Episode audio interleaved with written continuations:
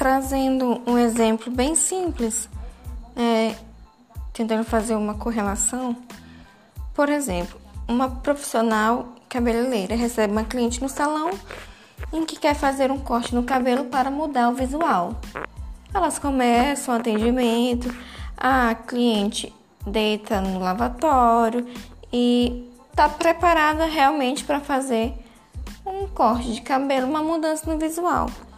Acontece que quando senta na cadeira de frente para o espelho, ela lembra e ela fala para para profissional: "Olha, eu quero mudar, eu quero fazer um corte, mas não pode cortar muito, porque o meu esposo não gosta, ele não deixa, ele não quer que eu fique com cabelo curto".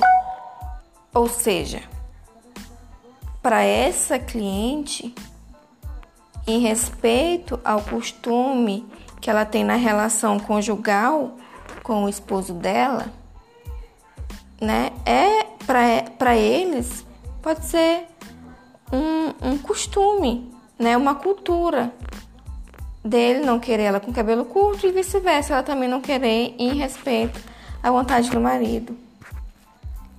É a moral do casal, ponto.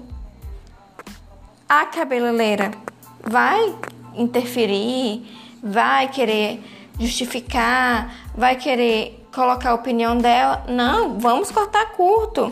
Ah, deixa teu marido pra lá, mulher. Não. Ela tem que agir com ética profissional.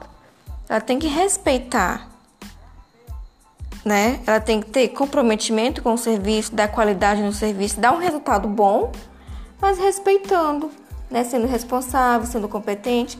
E o objetivo é cortar, fazer uma mudança de visual, mas que não interfira no pedido moralmente da cliente. Né? Então, é um exemplo de comportamento profissional que pode ser em diversas áreas.